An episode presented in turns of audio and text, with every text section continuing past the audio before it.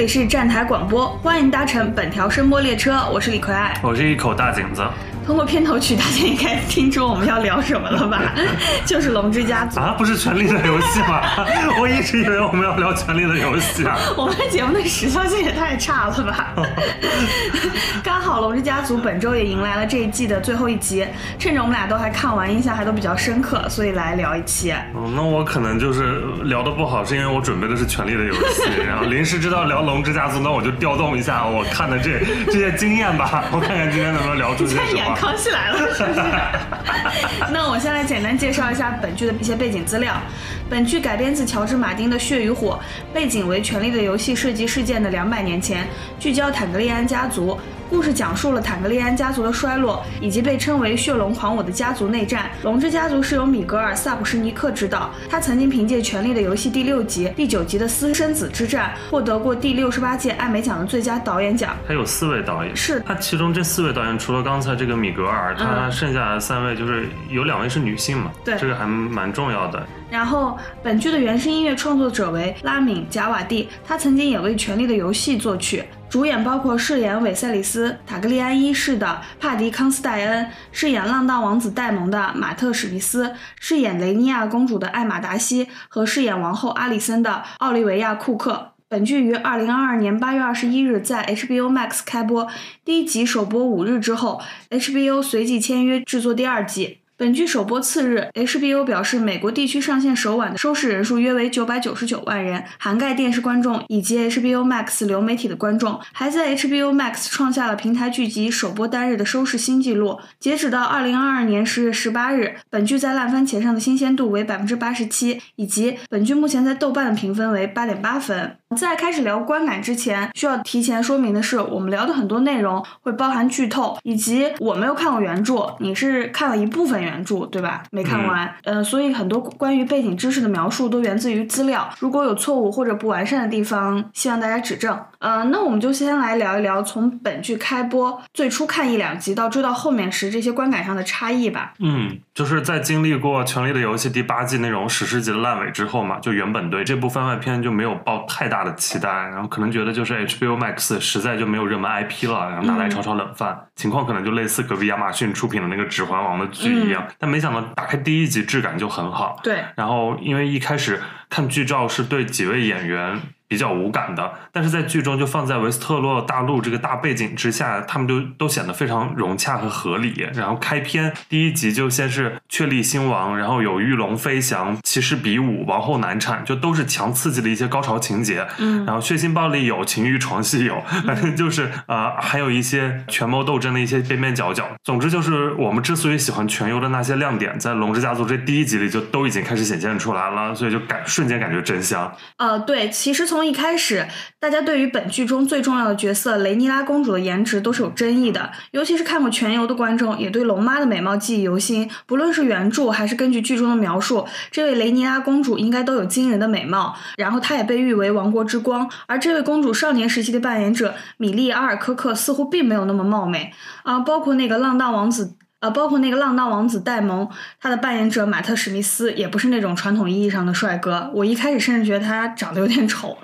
嗯，不过本剧的整体的质感，然后包括戏剧张力，很快就补足了颜值上的不足。嗯，比如说第一集，他那个王后生产和比武大会同时进行，有一个平行剪辑，外边就是男人的比武，然后马背上的刀光剑影是一种荣誉的体现，而镜头一切换，切换到产房内那种血腥的场景，就更加令人惊。惊心动魄，然后那个王后呻吟着说我不想生了，然后包括她那个剖腹取子的俯拍镜头，能清晰的就是有扒开肚子掏出孩子这样的镜头，我觉得这些张力很快就补足了演员颜值上的问题，包括到第三集的时候，呃，雷尼拉公主猎取野猪之后拖着野猪入营的那场戏，更加表现出了她这个角色的魅力。嗯，第三集上线之后，该剧的口碑也进行了进一步的发酵，IMDB 从前两集的八点八分、八点五分。上升到了九点三分，观众也开始对这些女主有了一些更正面的评价。然后还有第一集中间，我觉得包括两个女孩之间友谊的塑造，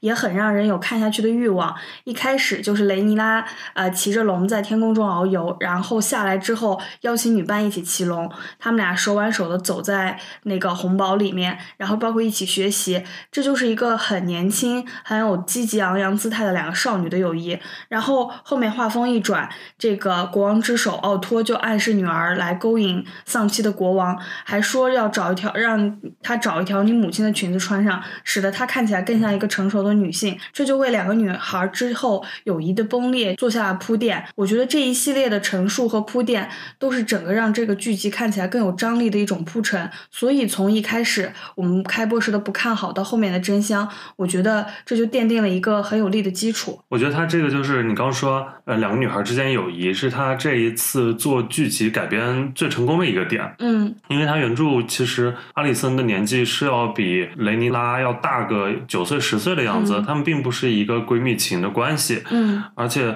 呃，原著中，我在我看来，阿里森其实是一个争夺权力的工具人吧，可以说是，因为她是奥托海托之女，然后维赛里斯第二任妻子伊耿二世的母亲。嗯，但这里她就是我们能明显感受到这个角色的存在和分量。嗯，然后剧中增加很多她的戏份嘛。嗯，然后她首先年龄设置在和呃雷尼拉公主差不多大，这样就有一段他们俩少年时期那种纯洁又暧昧的那种闺蜜情。嗯，然后。也增加了她的一些性格的色彩，嗯嗯，让后面这种好闺蜜成了我后妈的情节就更有戏剧张力了，嗯，然后也让双女主他们的这一场继承之战显得势均力敌一些，嗯嗯。除此之外，我是觉得他这部番外篇的剧集选择的这个时间节点是本身非常有可看性的，嗯，因为他选择血龙狂舞。这段是坦格利安历史由盛转衰最为剧烈的一个时期来呈现嘛？因为现在剧情进行的地方其实也是坦格利安他们拥有龙最多的一个一个时期。嗯。然后，但到血龙狂舞之后就没有龙了。嗯。所以，就整个这段时间是非常惨烈的。然后，接下来的剧情会发展，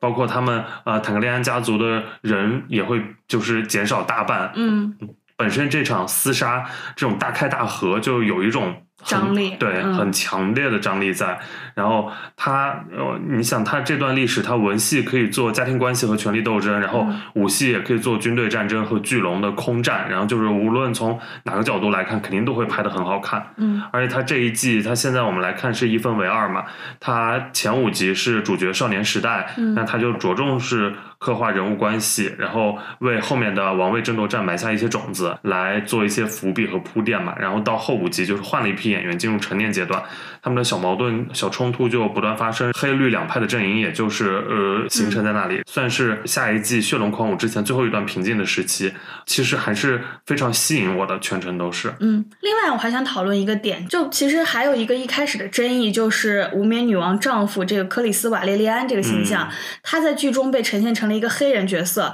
是由五十七岁的巴巴多斯裔的英国演员呃史蒂芬·图森特来饰演的。虽然在原著《血与火》之中，这个角色从从未被描述成为一个白人，但是很多人认为这个角色就应该是一个白皮肤，因为瓦列利安人的头发在书中被描述为它是一种塔格利安式的白色金发。你怎么看待这个角色就是成为一个黑人？因为我一开始看到第一集的时候，看见就是黑人顶着一头白头发的时候，觉得很异样。嗯，我承认我在一开始看到的时候就有一种被震惊到的感觉。我倒还没有什么异样的感觉，因为我在看这个剧之前是没有看过原著的，然后是看完剧才开始看原著嘛，然后所以就是当时啊海蛇出现的时候没有觉得很奇怪，嗯。因为他是征战大海的一个角色嘛，然后也是一个航海家，呃，本身就是那种勇敢、强健、自在，然后又有一些野心、野性在的，然后比较有冲劲、有冲击力的那样一个性格，所以我觉得让黑人演员演其实蛮适合的，看起来。嗯，而且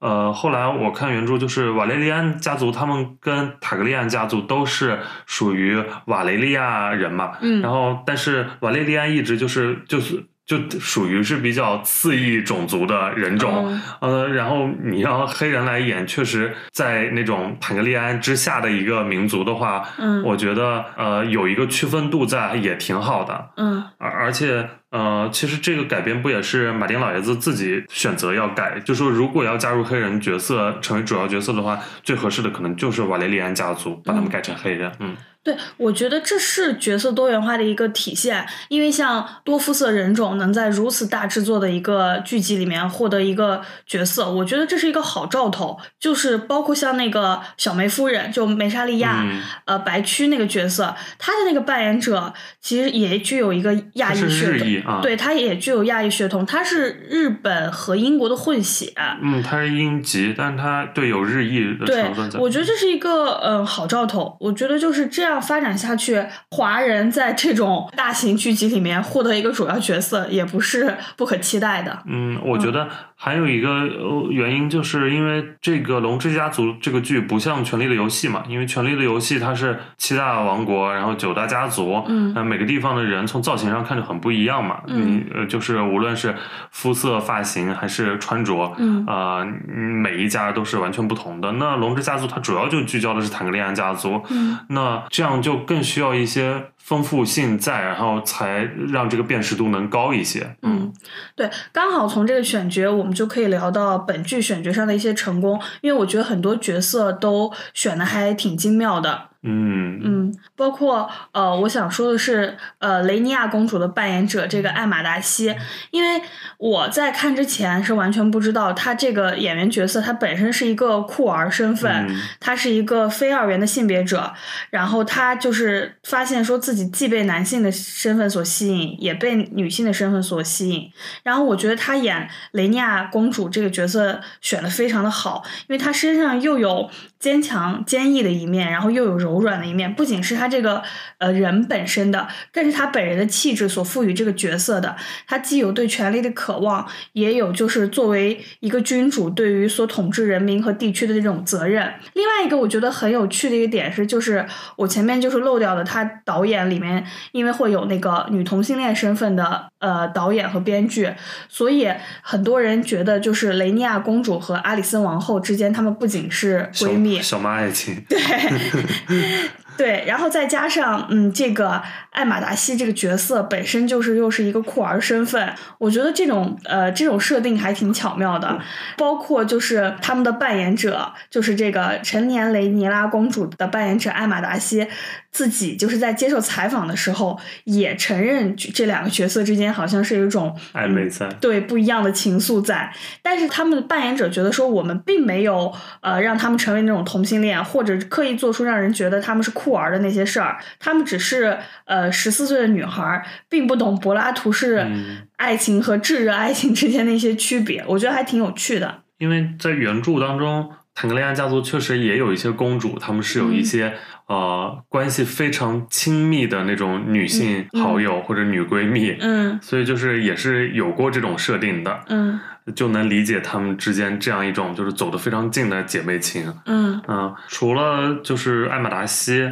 嗯。她非常合适之外，我我比较喜欢，就是觉得选角上特别比较好的是饰演戴蒙的马特史密斯。嗯我觉得这个选角很特别，也很出彩，因为他不是那种传统意义上的俊美帅哥，然后这个角色也不是什么正派角色哈。对，但是你被他那张脸就诠释的非常有特点、非常有性格的感觉，然后我觉得他性魅力非常强。性张力嘛，大家都在 夸他性张力，尤其是反正有几集，中间有几集，然后大家对他的好感度就提升超多。对我觉得他应该是最圈粉的角色吧，在这个里面。对，而且大家很克，就是这个叔叔侄侄 CP，因为包括像他们主创团队都没有想到，嗯就最后就大获好评的是叔侄 CP 这条线。因为就是这种叔侄的这种竞技爱情嘛，就是太有、太有性张力了啊。嗯。然后，因为他这个戴蒙这个角色，然后他本身是非常复杂的，然后嗯。包括他兄弟之间的那种复杂的关系，但他自己也是一方面对权力十分渴望，然后一方面自己本身又是一个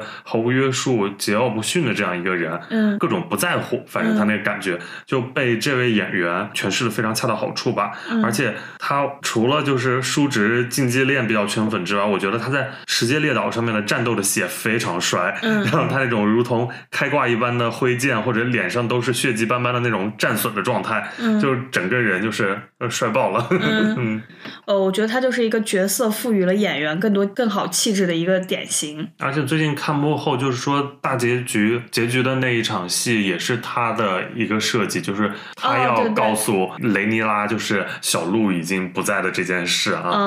啊，你要聊这个的话，我刚好也就也想聊到，就是饰演那个韦塞里斯·塔格利安一世的那个帕迪·康斯戴恩，嗯他就是在第八集中步履蹒跚的走向铁王座，然后那也是一个值得封神的一个画面。名场面。对，刚好这个里边我就是刚好呃聊到一个也是戴蒙饰演者他的一些灵机一动，就是戴蒙为哥哥戴上王冠，那个其实是一个就是即兴发挥的镜头，因为就是呃他们是在排练的时候，嗯。然后那个演员的王冠掉了，然后马特史密斯捡起来替他戴上，然后整个呃编剧导演团队就觉得这个处理非常的好，于是在正式表演的时候就把这一幕就是呃加进去了，包括就是还有一幕就是韦斯利安一是走向铁王座的时候，他的那个女儿那个角色不应该是在道路中间的，他是应该站在两旁的，但是是因为他那个角色刚好就是他们排练的时候站在中间，所以他们也觉得这这一幕非常好，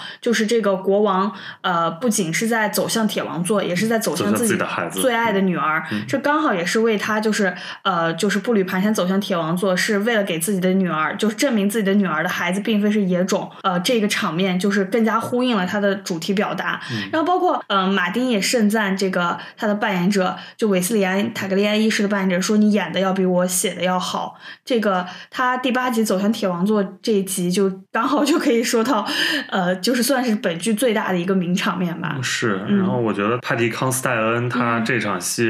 真的是足以封神的一段表演。对。因为他的呈现已经经历过很多变化和面向了，然后从最初呃痛失妻子时的那种伤心，然后到后来一直维护女儿时的坚定，嗯然后他到这一场就是还有那种弥留之际的那种虚弱，嗯然后就每一种这种状态其实都是非常抓人的，嗯呃，就这一集的表现就是足以提名一些艾美奖视帝之类的觉得那个奖项了，嗯我觉得他那个状态把握的特别好，就是又嗯悲怆，然后又孤独。嗯他那个时候其实已经病入膏肓了，然后同时，但是他又保持有那种王者风范，然后威严气度。他后面甚至要呃拔出刀来割掉那个说自己女儿的孩子是野种的那个人。我我觉得他这个整个状态诠释的非常的好。这个演员自己也说过，呃，说呃他在这场处理的时候心里就想的是，呃，雷尼亚公主是自己最爱的孩子，相比于其他她和阿里森的孩子，自己是最爱她的，她具有自己最深最特别的爱。这一点的原因是因为她挚爱的是艾玛王后。是嗯他挚爱艾玛王后有一个细节是第七集兰纳尔的葬礼上，然后嗯韦韦伊他对着阿里森就是说了一句：“我要去睡了，艾玛。”阿里森王后的脸立刻就是一整个僵硬在那里。如果这样的话，我也很想就是杀掉你跟前妻的孩子，让我的孩子坐上王位。真的场面一度十分尴尬。然后旁边的应该是科尔爵士还是谁在那边说啊，那阿里森王后要怎样？所以就是从这真的这是一个非常小的点和细节，也嗯说明就是韦一他真的此生挚爱就只有艾玛王后。嗯我是个人觉得他对雷尼拉那种呃独一无二的爱，也是出于他对艾玛王后的爱和愧疚。啊对，嗯、另外我觉得我比较印象深刻的一个角色是那个无冕女王那个角色。嗯，雷尼斯，对雷尼斯，然后，嗯、他他有几场戏我都很喜欢，都是关于权力的描述。一开始就是第二集的时候，那个国光被呃韦一选做这个继承人之后，他就跟国光说，天下人都会盼望男孩继位，这就是这个世界的秩序。男人们宁愿将王国付之一炬，也不愿看到女人登登上铁王座。然后我觉得他这一阶段是还有一种呃看笑话的心态，因为他自己就是因为作为女性而失去了继承权，结果看到韦耶在跟自己的继承权争夺战中赢了之后，又把继承权给了一个女孩，我觉得他心里是很复杂的。但他这个时候肯定是导向不支持国光的。但是到后面，就是在韦一去世之后，阿里森决定篡位，然后说服他说我们不能统治，但是我们可以指导男人统治的时候，我觉得他这时候心里的那个天平已经偏向于国光了，因为他就说阿里森说你其实终其一生还是在为男人劳碌，为你的丈夫，为你的父亲，为你的儿子，你渴望的不是自由，而是在你监牢的墙上开一座窗。你从来都没有想过自己坐上铁王座吗？我觉得他就附在阿里森耳边说的这句话，就是其实证明了他是一个对权力极度渴望，但他又是一个追求程序正义的一个人。所以他现在离开君临，然后呃去到国光身边，也为他后面就是支持国光做了一个很好的铺垫。然后后来第九集他骑龙那个时候，我觉得就是第九集最高光的一个时刻，就是大家都在说他为什么不就一口龙一口龙焰就把他给喷死，让红女王直接就是 对，也就后来没有后来的那个呃血龙狂舞了，对啊，但是我觉得他就是一个追求成。程序正义的人，因为而且在维斯特大陆上就是没有办法是世亲的，因为世亲就是一个极度不光彩、极度不荣誉的事情。然后我觉得他作为一个很值得解读的人，就是他看着国光，像是看到了以前的自己。他既不希望自己的侄女儿能走上权力的巅峰，因为这就是他无法企及的事情，但是他又希望他能走上权力的巅峰，弥补到自己没有办法成功的这么一个遗憾。嗯，我觉得对他自始至终是一个原则性特别强的人，然后。因为他所要达到的唯一目的就是还是希望国家就是好，嗯，所以就是他会考虑那个当下的呃最优解是怎样，然后进行自己立场的选择。所以他在前半段其实一直没有一个太明确的立场选择，我觉得是对，嗯，他直到最后就是两边要开战，他只不得不选择一派战的话，嗯，他肯定认为是雷尼拉这边登上铁王座对整个呃国家会更好。我觉得性别只是一部分，然后他。可能还是更在乎的是整个这个大局观吧。对，这里面女性很多女性角色都很有大局观，就是男人们在为血统、在为铁王座争的头破血流的时候，女性们反倒都说：“那我们是要统治一个和平的国家，还是统治一片焦土呢？”嗯，我觉得因为男性角色他们是自然被赋予了一种有争夺的权利在吧，然后而女性她们既然没有这部分，她们可能就考虑的是从别的地方的因素了啊。嗯。除了前面提到那些角色之外，我就是还有几个特别喜欢的，比如像那个弯腿拉里斯，那是我整现在这部剧里边我非常喜欢的一个小角色。为啥？那拉里斯死状这个角色，他就是，嗯，他是一个很类似于全游当中那种小指头加瓦里斯这样一个人设在，嗯，然后他就是那种一个弄权的人，就是一个小弄臣，然后对他。很喜欢倾听，然后很少说话。然后当他开口时，要么是巧舌如簧的鬼话，要么就是重大消息的分享嘛。他是一个情报总管，他高深莫测，奸诈狡猾。他在暗处又无处不在，就是一种非常危险的存在的感觉。然后他第一次出场不也是一种，就红色的花开在不该开的地方，然后他就在那边出现了。然后就是很危险又有点。有有点变态，然后手腕又很狠辣。他是一个弑亲者，他杀了自己的父亲和哥哥。他就为了让自己的利益最大化，然后趁着这个机会来上位。一方面就是向阿里森皇后抛出自己的就是忠诚，然后另一方面也成为他自己小家族里面一个唯一的存在。之所以说他很像小指头。因为小指头的名言不就是混乱是一个向上的梯子嘛？我觉得他也是这种，呃，趁乱向上的这样一个很精彩的角色。然后他善于制造混乱，而且你像阿里森和雷尼拉，他们就是一个友情彻底破裂的一个契机，也是由他来创造的。其实是他悄悄告诉阿里森，就是雷尼拉出夜的一些线索，然后才让阿里森知道，哦，原来当年你在这件事情上骗我啊。所以我觉得这个角色是一个真正现在所有角色里面唯一在搞。权谋的，就其他人就是打直球或者是摊名牌，而他就是那些小动作不断，然后才让这个这个战局变得非常好看的一个搅浑水的人。嗯，我还蛮喜欢他的。对，就是那个阿里森王后把自己的鞋脱掉，然后把脚放在他面前，然后侧过身，然后弯足开始看着他的脚手淫那一段，也真的是非常惊人。是，对，就就很变态的这样一个角色，我觉得呃。嗯，全游里面都有那么多这样的角色，我觉得《龙之家族》里一定肯定要有这样的角色才好看。嗯嗯，你对就是科尔爵士这个角色，你怎么看他的就是变化？讲真，如果就整个《龙之家族》里面，我要选出一个最讨厌的角色来，我就是科尔。然后我觉得他就是一种男性最低劣品质的一种集合体，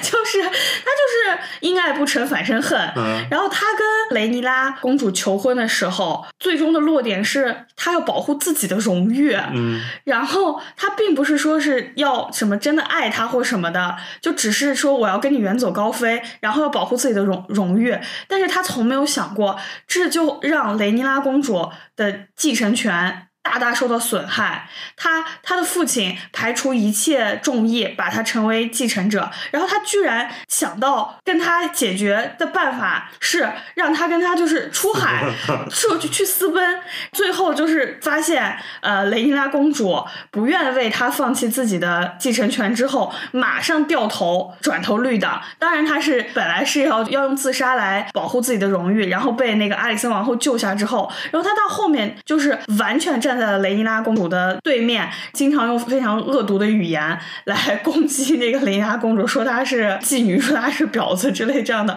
我觉得这个男性角色真的非常的低矮。对，我感觉大部分观众都非常讨厌科尔爵士。嗯，而且包括就是他作为一个呃白袍，嗯他就是立下誓言要服从，然后最后他在那个呃阿里森他们决定篡位的时候，还误杀了那个呃其中的一个大臣。那不叫误杀吧？那 是他应该只是想摁他一下，结果没有想到把那个老头摁在了那个球上吧。然后他还跟那个就是御林铁卫的哈德蒙爵士，御林铁卫的那个呃主管，就是他还拔剑，因为他当年是立下誓言的，他不仅要服从就是王呃国王，然后服从公主，他也要服从他们的这个领导的这个地位。我觉得他这个就是一个不忠不义的小人。嗯哦，你是这样理解的？嗯就我一直因为我我就觉得他前后反差这么大，就在试图理解他的转变的合理性，然后可能就觉得，那他确实是一个非常在乎荣誉这一件事情的人，嗯尊尊严和荣誉吧。嗯。然后可能因为公主当年脱下了她代表荣誉的白袍，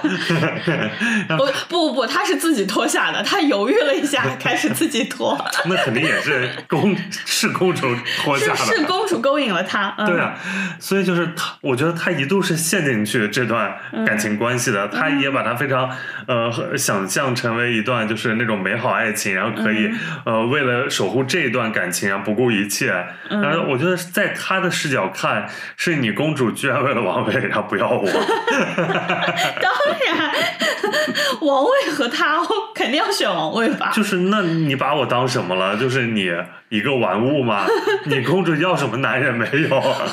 我是觉得就是，嗯、就是你想象，如果性转之后，如果是一个王子，然后跟侍女搞三搞四，搞完之后，嗯然后侍女就狠狠爱住他，然后侍女想让他远走，然后王子就说：“怎么可能？说我要娶一个什么人，你就天天陪，还是陪着我就行了。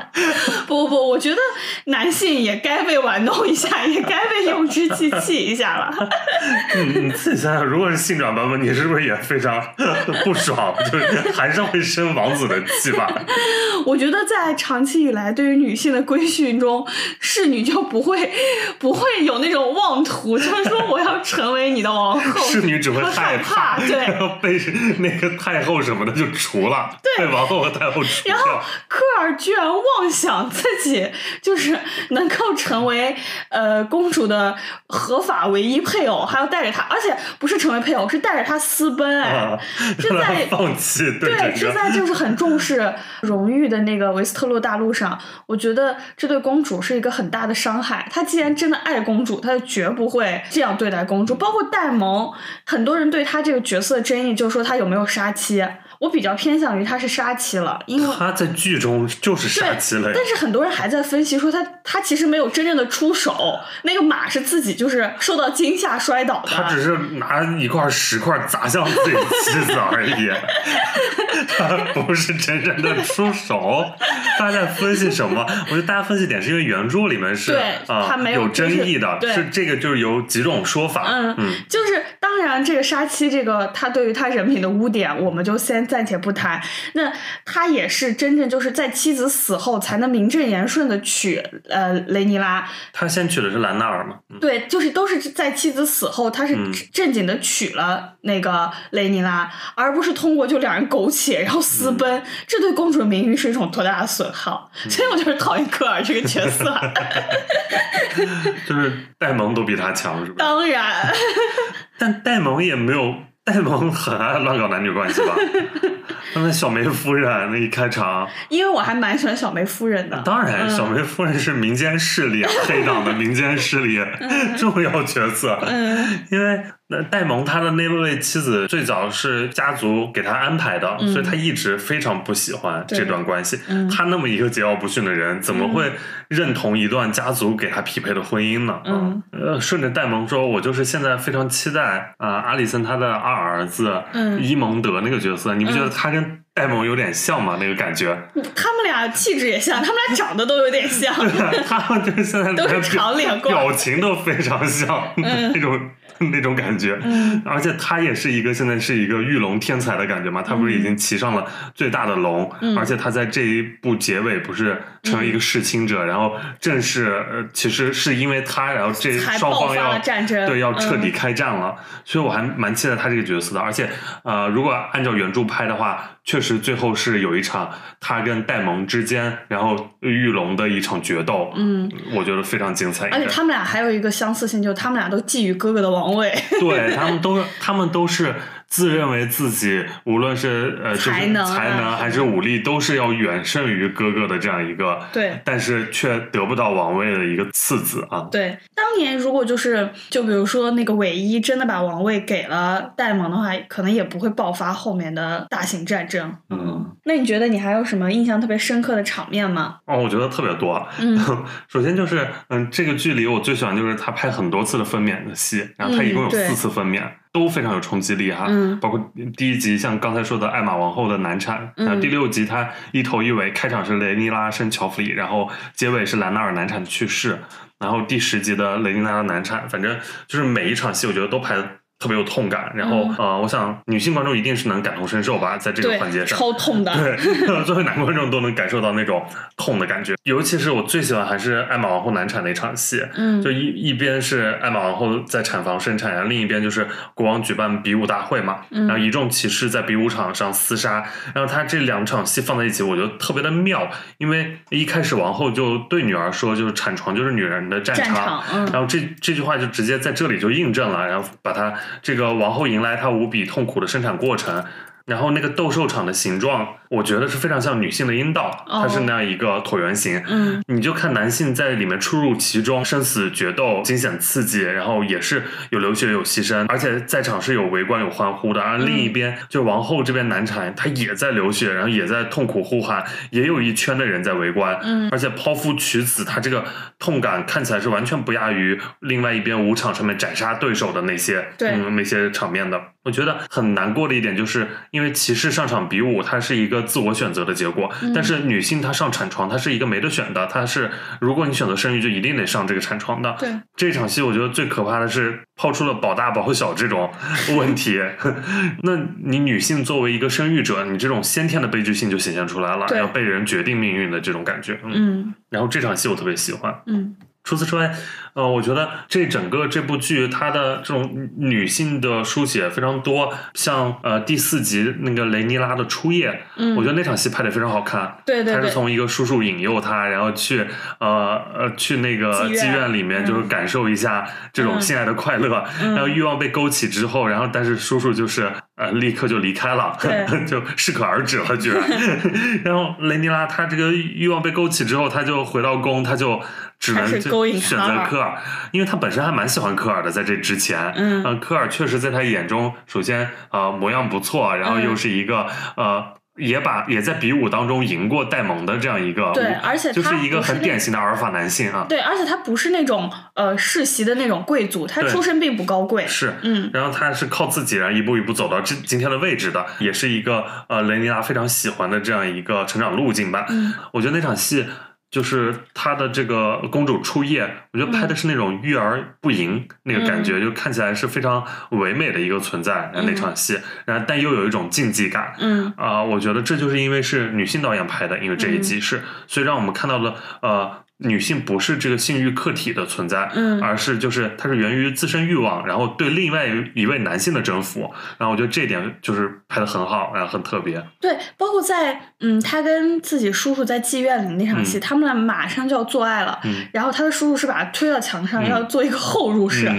结果他自己又转身了，嗯。在他转过身之后，他们俩才停止了这种呃要继续下去。嗯。我觉得这一点也很是科尔也是，对他在床上一开始是科尔在上，然后对，后来也后来他他一个是把身，对压在下面。我觉得就是能把女性作为一个主体来这样拍，嗯然后一当然一方面是要暗合她这个作为继承者、作为公主的身份，另外一方面我觉得也是某种隐喻吧，嗯就是关于这个，因为它整个呃这部剧里面就是关于一些女性权利啊的整个议题，就是始终是贯穿在这里，包括性爱场面也是。因为他这同场其实是在蒙太奇剪的是另外一边阿里森被国王召信，对对然后但阿里森就在床上像一个工具一般的面无表情的，就是在承受这种压迫。对，就是雷尼拉在那边自由享受性爱和爱情，享受，并且可以就是反客为主。对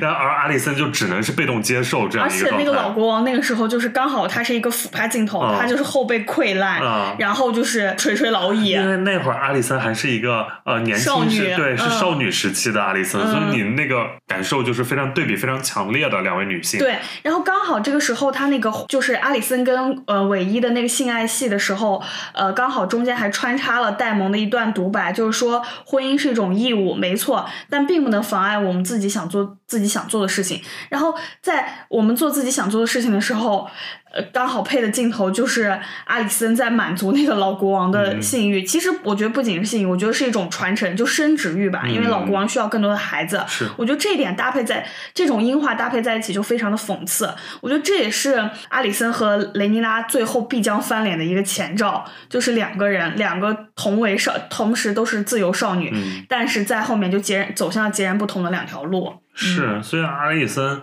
肯定不爽你雷尼拉，就是为什么你那么自由？对，而且你出演没了，你自己选择谁多自己出演，还不跟我说，还骗了我还骗我，害我把自己老爹送走，然后在这边还给你打掩护，对 我能不生气吗？就是阿里森对国光的恨意，就是因为他觉得他你是一个浪荡女，嗯你不是我心中的那个淑女了。对你不是我眼中那个最后可以坐上铁王座那个被道德约束过的那样一个国王的人。对他，阿里森是一个对自我要求，就是自我禁锢很深的一个人。他也觉得雷尼拉打破了他自己的坚持，所以他觉得自己被欺骗了。是，嗯所以阿里森他确实是一个做王后非常合适的人选啊。嗯因为他其实在，呃，在老国王就是呃维塞里斯的爷爷杰赫里斯的时期，他就已经是杰赫里斯床边给他念书的一个女孩了。哦，因为他的父亲也是在那个时候就就已经是国王之首了，所以他就是因为他爸也是三朝的那国王之首嘛，嗯，好嫁女。所以他最后能够就是 爬上龙床，也不能这样说，就是登上后位吧，就是是呃有一个合理性在的。嗯嗯，那你觉得后面那场就是说完前面那一集，那后面那一集就是雷尼拉的婚礼，你觉得那场戏如何？因为全游的每每当婚礼，就是必有那种嗯很精彩的事情发生。嗯，那一点我印象比较深的其实是科尔啊打发疯了死了，科尔发疯打死了那个兰尼诺的兰尼诺的情夫。情夫 Joffrey 嗯 Joffrey，对那场表，我就是更加侧面印证了，呃，科尔这个人就是一个很爱发疯心、胸狭窄。很爱发疯的一个男的。他就觉得人家那个呃。嗯，乔弗里只是想要跟他达成某种隐秘的协议，嗯他就觉得自己受到了极大的侮辱。是对，因 嗯，为他觉得我们之间这种关系现在还被别人知道，那大家怎么看我？我一个白袍骑士，我觉得他很，我觉得这个角色蛮有意思，他很像某种我们预想中的封建女性形象。难道不是普信男吗？就是我很在乎自己这些别人觉得根本不重要的。这就是让我想起了那个《大明宫词》里面有一句话，就是说把男性放在一个女性的的困境当中，她也会有那种女性的选择。嗯嗯，就是什么善妒、爱发疯，其实并不是什么女性特有的某种潜潜质，因为有很多人就是呃，在侮辱一个女性的时候，首先把她塑造成一个疯女人。嗯其实只要把男性放在这样同样的困境中，他也是一个嫉妒心强、爱发疯的一个形象。嗯因为我觉得雷尼拉大婚这场戏。可以就是喜极而泣吧，然 后最后大家，而且也是一个呃公主王后之间关系的一个转折点嘛，彻底。阿丽森在这一场戏分为绿党和黑对党，，正是穿着那个红绿色裙子惊艳全场，并且打断了国王的讲话。国王正在讲话，然后他穿着 绿裙子，就是姗姗来迟，然后华丽登场，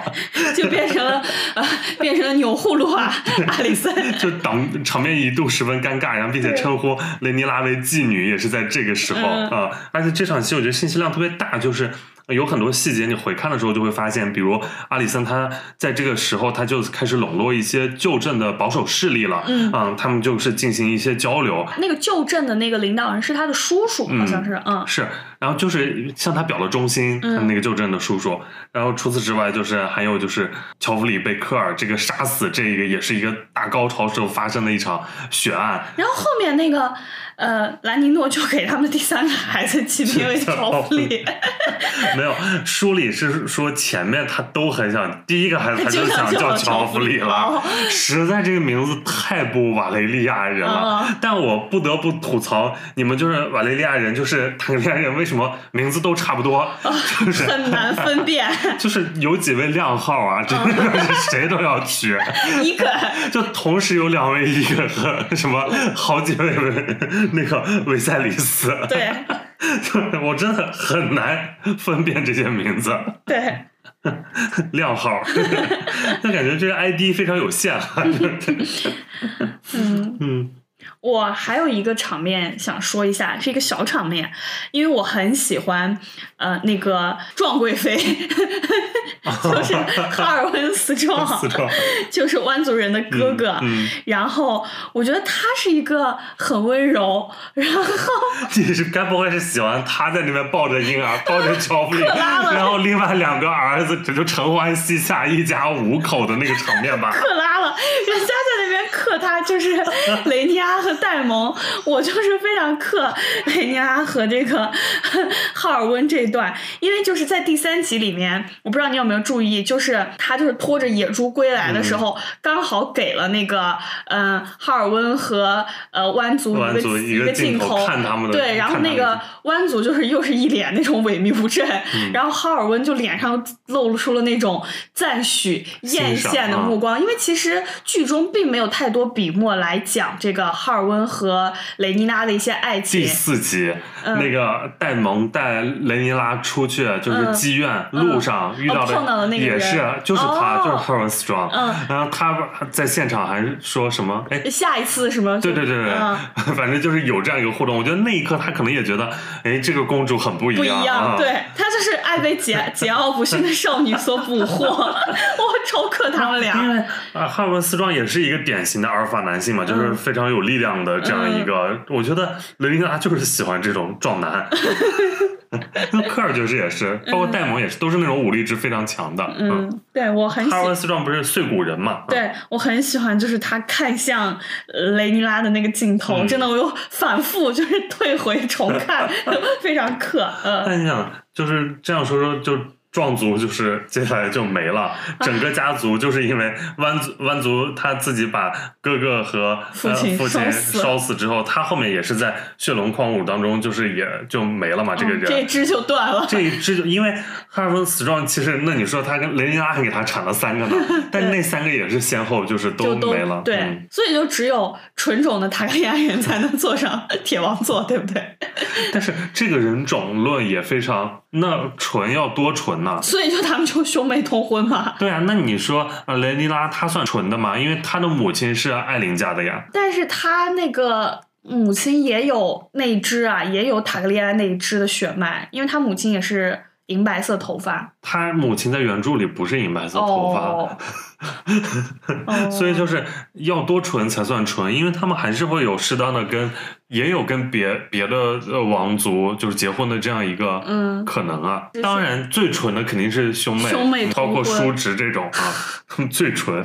他们怎么就生不下那种傻孩子，或者是什么肢体有残疾的孩子？嗯也是有的呀，所以他们不是那种疯，或者那种死胎率也很高啊。嗯，你像那个呃雷尼拉最后。哦，他最后生下那个女儿对，是吗？雷尼拉第十季她生出来的那个，嗯就是胎儿本身就是不太嗯正常的一个嗯状态，所以就这就是近亲通婚的一个结果吧。嗯包括就是大家都说坦格利安家族，他们每一个孩子出生哈、上帝都是在抛一个硬币，就对，是要么就是伟大，要要么是就是疯的。啊 所以就是就跟拆盲盒一样，也不知道就生出一个什么样的孩子。嗯，嗯，所以这样你看，确实就是思壮他那三个儿子性格都还蛮好的，跟另外这边的比，对。那嗯，那个他们两个就是小鹿和小杰，真的都是小可爱，我还嗯蛮喜欢他们的。嗯是你尤其是小鹿。你对比另外那一边。那说了小鹿，我就是对最后这集呃双龙对决，我觉得也拍的非常好看我。也觉得拍的非常好看。嗯，大家很多争议点是说，最后那个 no no no 啊在洗白伊蒙德，说啊啊，对，因为原著伊蒙德就是想杀死嗯他们的啊，嗯就把他们想咬碎的，就想报这个仇，但后来现在就是好像在找补他。我觉得他改的蛮好的。我觉得这 no no no，其实因为他们都明白弑亲这件事是最大的罪过。对，就是那说到之前伊蒙德和小鹿他们上一次孩子之间的一个争吵，我觉得那场戏也蛮好看的，就是第七集、小孩打架、嗯。那场，因为伊梦德他抢了最大的那只巨龙，嗯。孩子之间首先打，然后他就是被刺伤掉一只眼睛，然后另外那边也是被打断鼻子什么的，嗯。因为他就是让呃王后和呃公主之间就是有一场彻底的爆发对，对，就是一个从小孩打架变成母亲之间的一场嗯。战斗，然后两个人就是已经真的是扯头花，或者要想互相就要打对方的那种感觉，嗯非冲突非常激烈，就有一种为母则刚的状态。两个人，嗯这时也是奥托说阿里森第一次展现出要赢的决心了，嗯因为在那之前，阿里森都是一个非常端庄的，就是顶多就是言语上 使点那种、嗯 说点阴阳怪气的话，然后直到这一场戏，然后他也是彻底爆发出了他的一个比较强有力的一个强势的状态吧。嗯，然后他还刺伤了就是雷尼拉的手臂。是的，是的。那你觉得这场戏唯一处理的如何？这件事我觉得很很明显，唯一在偏心了，偏心谁？偏心自己的女儿啊，就偏心那个雷尼拉呀。你觉得如果不偏公允的讲的话，应该让小鹿也还一只眼睛？以眼还眼，当然这种方式是不对的，但是我觉得就是他就是一直在中间和稀泥嘛。他对啊，他就是和稀泥啊。对，他就最后就是一直在说什么“我们是一家人”这样子的话，嗯我倒是不是站绿党这一块儿，嗯但是这场戏我很能理解阿里森的那种愤怒，嗯因为他的孩子失去了一只眼睛，然后小鹿被打断了鼻子，但失去一只眼睛和打断鼻子，这根本就是不是能够相提并论的那种伤，我觉得。但这个开始的起因也确实是伊蒙德他就是去偷龙这件事，嗯，我觉得玉龙这件事情不存在正义性吧，因为但这条龙龙因为是兰纳尔的嘛，是兰纳尔去世之后，然后他把嗯兰纳尔的龙骑走了。嗯按理来说，如果是这要种继承给传的话，自己的肯定是给自己家那边啊。嗯，然后我觉得就是包括韦一跟阿里森说的话，就是他说什么你是让愤怒左右了你的判断，嗯这对于一个挚爱儿子的母亲来说，这样的话肯定就是不能平息事态，只能让事事态不断的发酵和升级。嗯那你觉得，就最后韦一去世之后，嗯呃，你觉得阿里森他是真的无心，他会错意了，嗯，还是他就是单纯的想为自己儿子争取？我觉得他应该是会错意了。就是关于那个冰与火的传说，我觉得他会错意了。这个我觉得问题的源头就在于他们起名字重复率太高，一个一个念半天，就以为在说自然。对，我觉得是他会错意了。哦，嗯，你不觉得是他本身就有这种篡位的野心吗？我觉得他有篡位的野心，因他大部分是担忧，比如说，呃，雷尼拉成为上来之后会对付会他和他的儿子，但是我觉得以他的就是他本身的教养和他本身的认知，我觉得他不敢。不，但我觉得他在后面这段时间已经有一个转变了，包括他的父亲是一直想让他上来的。我觉得他的父亲是比较。激进那一派的，就是想要篡位，想让自己的外孙成为国王。但是他，我觉得他就是笼络一些势力，只是为了将来就是给自己找一份后辈，不是不让那个就是雷尼拉的势力特别大，将来对他和他的儿子不利。但是自从就是他会错了唯一的意之后，他自己应该自己给自己心里赋予了一种正义性。嗯，我觉得他是给自己一个合理的理由，但他内心也是想真的。嗯，只不过现在他就更名正言顺。就是说服自己可以对对对，我觉得这个他会做一是给他一个把他推了一步的一个动力。嗯嗯，OK。嗯，那刚好我们说了这么多女性角色的名场面，那我们就来探讨一下，就是呃，她女性角色塑造出色，然后她和他们之间角色的张力到底是源自于何处呢？我觉得就像大家始终就是热衷于看宫斗剧一样啊，因为就看这种。就是在看一种最为极致的雌竞吧，相当于不管他是为了男人为了权利，反正就是一种女性斗争嘛。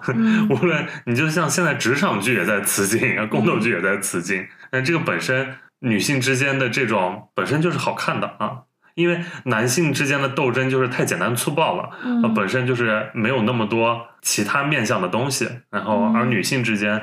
他们可能更为复杂一点，包括他们也会有掺杂的一些感情的因素在，然后又有一些欲望的成分在啊。嗯，我觉得“雌竞”这个这个词。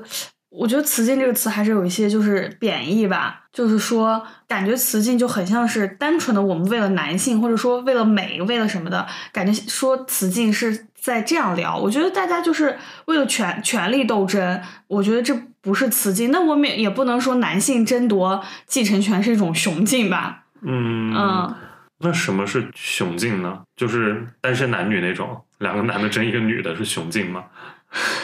我觉得。雌竞这件事情就太强调于这个词，这个这个性别本身就是歧视的一种。嗯，你觉得说《甄嬛传》雌竞是在歧视《甄嬛传》吗？因为《甄嬛传》是在雌竞啊。嗯，这就像说我们说说《甄嬛传》跟《金枝欲孽》的差别在哪里？就是《甄嬛传》为什么是雌竞呢？因为他们终其一生是要位居高位，是要享受什么绫罗绸缎，享受仆人，是要争夺一个男人最终的宠爱。但《金枝欲孽》他们最后的落点是他们逃脱出了那个牢笼。嗯嗯，啊，这个扯远了，我们还是回归到龙之家族。我觉得他们每一个女性身上都有一些非单一性的东西在，所以我觉得很有魅力。就像呃。艾丽森这个角色，我觉得她既有爱权力呃的一面，也她也同时也爱儿子，但也爱丈夫，也爱闺蜜。阿里森爱丈夫吗？我觉得她是爱丈夫的。我我有看过资料说，她在小说里面完全就是不爱丈夫，甚至就是在那个唯一死后，他们为了夺权，就是让唯一的尸体在那边躺了好几天，直到就是已经有点发臭了，他们才开始就是发丧什么的。我觉得哈里森没理由爱丈夫，他怎么会爱唯一呢？我觉得唯一首先年龄比他大那么多，然后他去想成为王后这件事，是因为他的父亲的支持和引导吧，算是他肯定不是发自真心的。哇，他好迷人，然 后我好想成为他的女人。我说从来没有体现这件事，然后在。之后，我觉得他只是进了一个，因为他自我要求高，他就是做王后，他这个里面没啥爱，但他对他的儿子那肯定是爱，或者是他对他以前的好朋友的这种。我觉得他所谓的爱丈夫是是他自己给自己的一个一个规训，他在成为唯一的妻子、成为王后的过程中，他会要求自己爱上国王，这才为他就是有一个。呃，程序正义有一个合法性，他要说服自己。我觉得，那他他觉得他自己是爱国王，可能他还觉得他自己爱子民呢。就是 我觉得，甚至他都觉得自己是做到这些每一件事的。就是你看他以他对自己的设想，他在最后一集就是替那个尾衣，就是裹上那个，就是为他就是举办葬礼之前，他握着那个尾衣的手，包括在他尸体面前，就呈现出我觉得一系列的悲怆啊什么的。我觉得那是一种。或许不是爱，也是一种长期以来的情感和尊敬吧。嗯，我觉得他，你要说爱，他肯定是比瑟西爱劳勃的那种要爱了。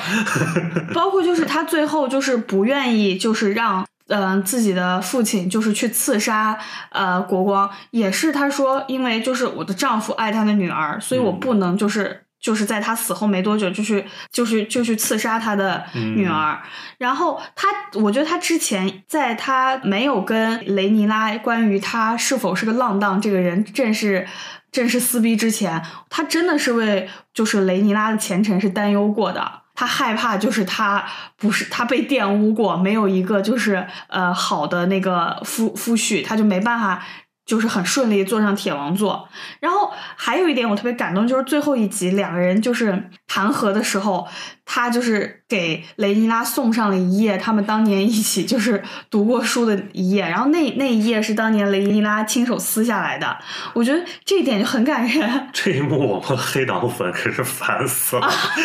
你阿里森现在在这边搞这么多阴招手腕争权，还拿出当年的 这样一页纸来，企图让我们雷尼拉放弃王位。是我这心机婊，绿茶，我们永远叫绿党王后叫绿茶，我觉得茶里茶气的还穿一身绿。这很讨厌，我觉得很感人，就是尤其是我，就是看到那一页的时候，我马上就想起来他们俩在第一集的时候，就是一起在树下读书，我觉得很感人。当然，他就想让雷妮拉也同样感人，但我们作为旁观者，真的就觉得别装了。我觉得我不是，我不是，我肯定不是绿党，但是我觉得这一幕很感人。反正你算是对绿党有好感者吧。我就是会刻一些过期糖，一些小细节。小马文学热爱是吧？要被骂死，就说那个编剧女同编剧夹带私货写小马文学。前面也是我说他们俩就是有超越一般非人的友谊，是不是？很刻。反正原著里是完全没有，我觉得这样改是好的，但现在就是很拧巴。我觉得这件事，嗯、小马文学在里面。嗯，然后包括另外一个我特别喜欢的女性角色，呃，这样一说好像我前面特别喜欢阿里森一样。这个这个我真的很喜欢，就小梅夫人这个角色，啊、嗯，我觉得她就是一个出身很底层，但是又目标很明确、很清醒的一个人。一开始就戴蒙去偷蛋，然后是说为自己和小梅夫人的孩子偷的时候，他第一时间听到这件事是非常愤怒，就转身离去，嗯、因为他说：“他说我早都结扎了，我才不要就是生儿育女生这种苦。”他想要的是自由。对，他说我跟你在一起不是为了权利，不是为了什么，不是为了金子什么的，嗯、是为了自由。然后包括就是。他们在那个国王死之后，就是因为伊耿不是消失了嘛，嗯、然后他们就是两路人马同时在找伊耿，然后是小梅夫人就是呃先找到了那个国王之手，交出了伊耿，然后他换得的是就要求这个国会是重视这个跳蚤窝孩子们的这些、嗯、呃事情，他要求就是国会对呃跳蚤窝孩子们进行一个解放，然后停止对他们野蛮奴役，关心民生问题。对，我觉得就非常有 power。是是是。然后就在其他。所有人，就是那些出身贵族的人，都在为血统啊、氏族斗争的时候，他就说出了说：“没有民众，没有民众的支持，你们哪来的权利？简直是振聋发聩吧！” 我觉得小梅夫人确实，因为她戏份不算多，但每一次出场都非常亮眼，对这些表现。嗯，我也非常期待她后面，我希望下一季她戏能多一点。嗯，那既然已经聊了这么多，就是女性议题上面的东西，那我们就更加延伸一下，就是《龙之家族》它呃，显然他这次改编，然后他是非常关心女性议题的，包括里面呈现的像生育啊、继承权、婚姻选择等问题。然后，嗯、那我们来就来互相分享一下这个剧中对于这些议题有哪些探讨和突破吧。嗯。呃，那就说生育这个事儿，就前面你说过，就是艾玛王后就死在了产床上，她、嗯、说产床是我们的战场，这个刚好在第一集，然后雷尼拉就是亲手拽出了自己的孩子，嗯、跟第一集就是母亲因难产而死，就是形成了一个鲜明的呼应。嗯，因为呃，雷尼拉在前面的时候说说她就是宁愿身为一个骑士去驰骋疆场去赢得荣誉，嗯，她不愿意把产床当做自己的战场。但是我觉得就是这就是一个女性身上的一个悲剧性，她不论愿不愿意。他终将要走入这一步。嗯嗯，然后这样一看的话，我觉得就是呃，兰纳尔这个角色，嗯他的高光时刻就是他不愿意被剖腹，然后死在了自己的龙面之下。嗯呃，我觉得这一点也拍的非常好，嗯就跟前面就是王后的这个选择就是截然相反。嗯然后包括这一点，就是又看出了一些男性身上的一些 一些不同。你就是唯一就是太渴望孩子，太渴望一个男性继承人了。他即使那么爱他的王后，包括在余生的多少年里都在怀念自己的王后，但是是他当时做出选择，就是让呃那个学士去剖腹取子，但是戴蒙就无法做出这个决定，然后让兰纳尔就是自己走到了自己的龙身边，然后死在了龙焰之下。呃，我还有点补充，就是说那个我在看那个呃艾玛王后的时候，她自己有一个描述说，她一个孩子死于襁褓，两个孩子生下来就是死胎，还有两次未足月就小产。然后我就算了一下，再加上雷尼拉和她出生一天就死去的弟弟，她一共怀孕过七次，真的是一个 但 让人，害怕。但你没看见说你是不知道，她已经算是这个王室里面生的非常少的一位了。就是比如上一位，呃，杰赫里斯那位仁瑞王，嗯他不是在位非常久嘛，他年龄也非常大，一百多岁。嗯然后他那一位夫人就是善良王后，嗯那位夫人给他生了大概有十多个孩子，前前后后。但最后你想，他还是没有继承者，嗯他还是要从就是孙子孙辈里面来挑继承者。嗯所以其实只能说，就是以前生育这件事，就是婴儿想长大，就是顺利的长大成人就很难，再加上战争，然后医疗的不发达，嗯所以真的是生的越多，你机会才越多，嗯。只能是这样说。嗯，包括生育，我还有嗯、还有一个印象比较深的，就是那个雷尼拉在生她第三个孩子的时候，就那个嗯。乔弗里的时候，哦她生下孩子的时候，不是阿里森就是召见她嘛，她刚刚生完，对。就应召去见王后。然后就是后面就拖着那个血迹，嗯。然后我说不上这是一种母职惩罚还是一种什么，就是我觉得这就是一代一辈对一辈的剥削，嗯，嗯包包括他一些胀奶啊什么的那些对些，，那一幕真的，那一幕真的就是，他正在在国会这个开会的时候跟阿里森就是争辩，结果就是因为哺乳，嗯然后胸前就出现了令人尴尬的印记。那个时候，阿里森的表情也很微妙。但我不懂为什么这个剧中阿里森的生育从来没有被拍过，就是分娩这件事。他自己他自己不是在其中有一集提过嘛，说就他生孩子还挺简单。嗯非常，顺利，对对简单又顺利，他在那边轻描淡写的说过。对他简单又顺利，然后刚好那个时候就是雷尼拉还深深的看了他一眼，因为他自己的母亲就是死于难产，对，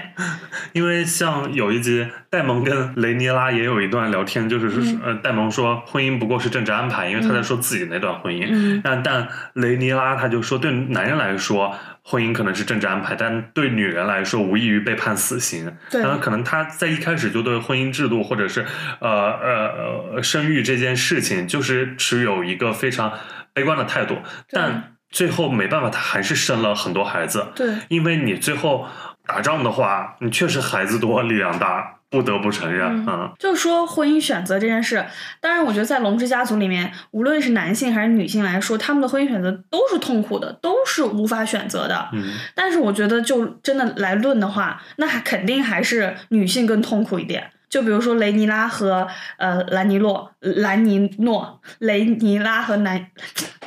就比如说雷尼拉和呃 兰尼这俩名字兰尼诺，对南方人极度不友好，我们西北人已经算很难得，因为你想，如果是个湖南人，雷尼拉和莱尼洛，就是，呃，他们俩都是就是有自己爱的人，他们俩还甚至就婚前说好了要各玩各的，但是没办法，还是雷尼拉要承受生育的风险，嗯嗯。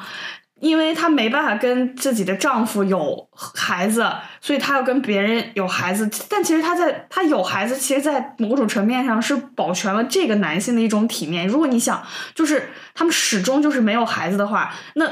也是大问题。他保全的不只是兰尼诺的体面，也保全其实是巩固自己的王位。对，因为他现在成为王，他如果再没孩子，那这个继承权又要流走了。对啊，因为说到这个点，就是在起 Joffrey 就乔弗里名字的时候，他的三儿子，然后雷尼拉就说：“呃，你起名字之前不该问我的意见吗？因为这个名字就是直接是兰兰尼诺自己起的。”然后那兰尼诺就说：“那他是我们的孩子呀。”然后雷尼拉就说：“但流血的只有我一个人。”对，是所以就是在生育这件事情上就是不平等的。对，包括连无无冕女王也是，她也要为丈夫的野心买单。嗯嗯，就是丈她丈夫其实是一直想染指一下铁王座 就发现自己在自己妻子这边无法染指到，就让自己的呃儿儿孙辈再去。就是无冕女王也一直都在替。丈夫的一些决定就是痛苦，擦屁股，失去了两个孩子。是，嗯，说到无冕女王这，我就我们可以顺便聊到继承权这件事吧。对，因为就先不说铁王座，就是只是潮头岛要传给谁这件事。对，因为像都要上京告御状。而且雷尼斯他的意思就是，我们可以传给我们兰纳尔的女儿。对，那就这就是他女儿的女儿。对。因为他知道这是他们家的血脉，是是正正经他们家的血脉，对啊。但是那海蛇他就不想传给女儿的女儿，他宁愿传给雷尼拉的那跟外面死状的私生子，因为他是姓瓦列瓦瓦列利安的，对，因为他是名义上大家就是得说的瓦列利安的孩子，因为他说历史不会记得血脉，只会记得名字，对，只会记得他们非常在乎这个姓氏，然后这也是男性一直在继承权这件事情上能拥有得天独厚的一个先天优势的一个对，就是冠名权的问题，对，嗯，因为。呃，在这个剧中有一个改动，就是一开场那场征服者一百零一年的杰克里斯继承人大选。哦，我们看到的开场是维赛里斯赢了雷尼斯，嗯，让这个雷尼斯这位女性无法成为继承人，然后有这样一个悲剧的宿命。我觉得这个改的是蛮好，因为后面我们才能看到，就想让雷尼拉拉来打破这个宿命。但原著中其实维赛里斯赢的不是雷尼斯，而是他的兰尼诺。对，他的当时的大热人选是兰尼诺，就是就是大家宁愿考虑一个不是姓他们坦格利安的一个姓瓦列利安的这个曾曾外孙兰尼诺，也不会考虑这个孙女就是姓坦格利安的雷尼斯。对，只是因为他不是男性。对，因为雷尼斯是他长子的长女。对。然后，但是那个韦伊其实是他次子的长子。对。怎么看就是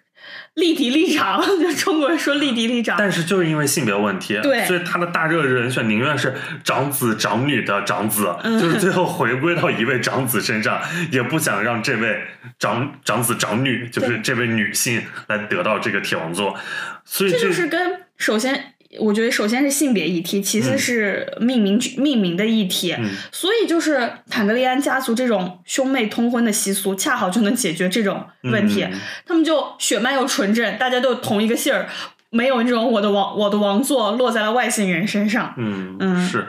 所以就是征服者一百零一年，我觉得他把这这件。选选人的这个事情啊，放作一开篇，我觉得是非常巧妙的。然后他直接就定了一个调子，而且就放在那里一个历史的证明，我们就是要这样选的。所以就是他等于是为后面那个呃雪龙狂舞埋下了一个悲剧的种子，就是说呃这个铁王座是只传男性不传女性的，也不传给女女人的后呃男性后裔。嗯，所以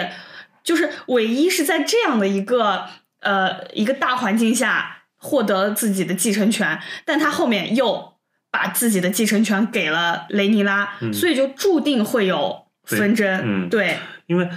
韦一他要不是他只有雷尼拉这一个女儿，他也不可能就是选雷尼拉吧。对，就是一开始他早期因为只有这一个女儿，他继承人只能选他，因为他不然他也不会保大保小的时候想保小，因为他知道那是一个儿子。你说他在后来就是有了那个伊耿之后，你说他有后悔过吗？我觉得，但是他因为太爱爱玛王后了，他带着这份愧疚，他只能就是来补偿自己的这位女儿啊。我觉得他是有这样一个情感因素在的。嗯，但如果一个艾玛王后当年如果生出了一个健康的儿子，那肯定对，就是给这个儿子了。因为雷尼拉如果就是在母亲和弟弟活着的情况下，他也绝不会有萌生要争夺铁王座的这个意识吧。但她可能会嫁给弟弟啊，对，因为他们长子要娶长女。很有这个可能啊。但我觉得在龙龙家里面还有一个值得聊的一个事情，就是呃，可能其他贵族呃对于男女性对于继承权可能是没有争议的，肯定是要给男性，而不是给女性。嗯，没有，呃，艾艾琳家、嗯他们现在的呃，就是老大是一个女性，嗯就是那个谁艾玛的堂姐还是堂妹来哦着，所以就是一最后这集他们在就是呃画这些地方的时候，嗯就觉得艾琳家肯定是会支持他啊，们的，因为她也是女性因为她，作为一个女性的的统治者，她嗯肯定会支持女性，不然她的地位也会受到争议，嗯。包括这有亲缘关系在。最后确实也是这样的。啊、因为我觉得在呃龙之家族里面，因为还涉及到龙，嗯因为御龙又跟权力就是直接挂钩。因为嗯坦格利安家族为什么就是说是最接近神？嗯因为他们能够御龙。然后呃，包括像龙妈为什么最后就是成为整个，因为他也有就是御龙这个能力。我觉得这个龙跟权力又有一种直接的呃直接的一种挂钩，就包括像无冕女王，她所有的她的高光就在于她能驾驭那条巨龙。红嗯，女王唯一登上过铁王座的女性就是哦雷尼，拉。我的意思就是说，女性因为有御龙的权利，才有能力去争夺这个王座的可能性。在没有龙之后，反倒就是没有这个探讨，甚至连探讨它的空间都没有对。，然后就是呃，龙妈嗯，成为了有了三条龙之后，才能就是真正就是有参与了这个到这个呃话语权的争夺战当中。说到这个女性称王这个，我就去查了一下那个英女王啊。伊丽莎白二世，她的父亲乔治五世本身不是王储，他是因为乔治五世的长子是那个爱德华八世，他是因为就是要娶那个辛普森夫人，就是他是自己退位了，所以乔治六世才继位。而乔治六世膝下只有两个女儿，嗯。是伊丽莎白和玛格丽特，所以就传给了长女，嗯就有了后来我们的这个英女王伊丽莎白二世。但她是二世，是英国其实早就有女王的传统了，在十五世纪就已经有很多位女王了，在都德那种时期。嗯然后，二零一一年的时候，关于这个王室的继承法则修改过一次，嗯就是在各王国完成立法程序后，王位的继承人的基本原则从呃男性男性优先长子继承制改为了长子女继承制，就是说从威廉王子开始，嗯无论是儿子或者女儿，都将严格按照长幼的秩序成为继承人。啊、就是按顺序来了。对所以现在性别不是一个就重大议题了，就是说，呃，就是这个新法案的这种新法的推动是为了推动性别平等，就是说嗯男性子嗣不再在继承王位上，相较于女性成员有了优先特权，而是男女有了平等的机会。因为现在的英国国王是呃呃那个查尔斯王子，嗯第二顺位继承人肯定是他的长子，就是威廉王子。然后第三继承人是他的是威廉王子的长子乔治。然后第四继承人就是他的那个长女，就是夏洛特公主。然后是他们的小儿子，而不是说男性在女性之上，嗯。男性在女性之上了。嗯嗯，是因为欧洲确实一直在这件事情上做的要比较先进了，就是在现在世界范围内。嗯因为二十世纪中叶的时候，女性继承王位的问题就在欧洲的丹麦当时呃嗯引发了全社会的关注。嗯因为当时的丹麦国王他呃叫腓特烈九世，他只有三个女儿，他没有儿子。但是当时的丹麦王位传位还是传男不传女的，嗯他的弟弟就会被指定为一个王位继承人。嗯但是二战后，丹麦它的女权运动非常高涨，然后很多人都认为腓特烈九世的长女玛格丽特，嗯呃，她应该继承这个王位，嗯啊、感到愤愤不平。对，就是如果传给弟弟的话，嗯嗯，一九五零年，丹麦妇女协会她就发起了争论，然后他们就是利用一系列的媒体宣传吧，就是报纸啊这些占据了舆论高地，嗯然后再加上后来。同时，他的丹麦首相，呃，嗯他想利用这件事来改一些个别的法案，就是把哦两院制改成一院制，然后他就做了一次民调，然后最后高票，呃，就是选择还是赞成王位继承法的修改，嗯。然后才让这位呃玛格丽特，然后取代了他的叔叔呃嗯。克努特亲王，成为了王储，并且这位女王呃玛格丽特女王呃在位至今啊，啊、赢得了非常多人民的支持。嗯。所以，呃，大多数丹麦人他是认为这位聪明漂亮的年轻公主应该打破丹麦君王统治五百六十年来男性至高无上的传统，然后开创一个男女平等的新纪元。嗯，然后，但是你与此同时再看我们旁边的日本，然后日本前两年那个爱子，对。爱子亲王，他就是因为呃德仁天皇他就只有一位女儿，就是爱子。嗯。其实超过八成的民众都支持，就愿意让这位呃他的女儿爱子成为继承人的。嗯。但是日本的皇室典范，他就规定女性是不能 不光不能继承王位，而且如果她嫁给平民的话，她甚至会失去自己的皇室地位，她的孩子也不再被认为是皇室成员。嗯然后，但就因为她只有这一个女儿，所以最后这个呃继承人的顺位就是第一顺位变成了她的弟弟，嗯这个文人亲王。嗯。然后他弟弟的儿子变成了就是第二顺位的这个，嗯。然后他弟弟也是一开始先生了两个女儿，然后幸亏就是最后这位亲王妃还生出了一个儿子，嗯。当时媒体就写很好笑，什么生出儿子之后就是露出那种笑容，这种八卦小包，所以就是这个就跟龙之家族实在太像了，对。因为他甚至把第三顺位人选择的是呃现在德仁天皇的父亲的弟弟，就是他的哦。叔叔都能成为一个第三顺位的，都不可能是他的女儿，嗯自己唯一的女儿都无、绝对无法继承这个皇位的。嗯，还是需要改革。但是其实这两年有一说一，就是很多人也在说，因为都在实行君主立宪制了。嗯，国王或者君王他和天皇这种，很多时候只是一个符号了，是。是一个扮演的角色了，因为他没有实际的权利，嗯。所以他有的时候选男选女，可能是不是大家也觉得重要性不那么大，或者他能只是成为一个呃符号、一个风向的变化而已。我觉得，嗯。我觉得大概率会成为一个风向，就是如果东亚这边啊。能有就是女皇、女嗯王来说的话，可能对于东亚女性的地位都会有一个不一样的变呃不一样的一个变化改但变。你比如像韩国已经有过女总统了呀。包括也有地方有女性的领导人嘛，反正就是在东亚已经你明出现，确一下这个表述，一些什么地区吧？对，反正就是在东亚，其实现在也已经出现了，但这有代表着，这肯定是代表着女性地位有在变好嘛，是不是？嗯，我觉得是。嗯，好，那说了这么多呢，呃，现在这部剧也已经完结了，呃，所以你期待第二季吗？非常期待。有哪些期待的点？嗯，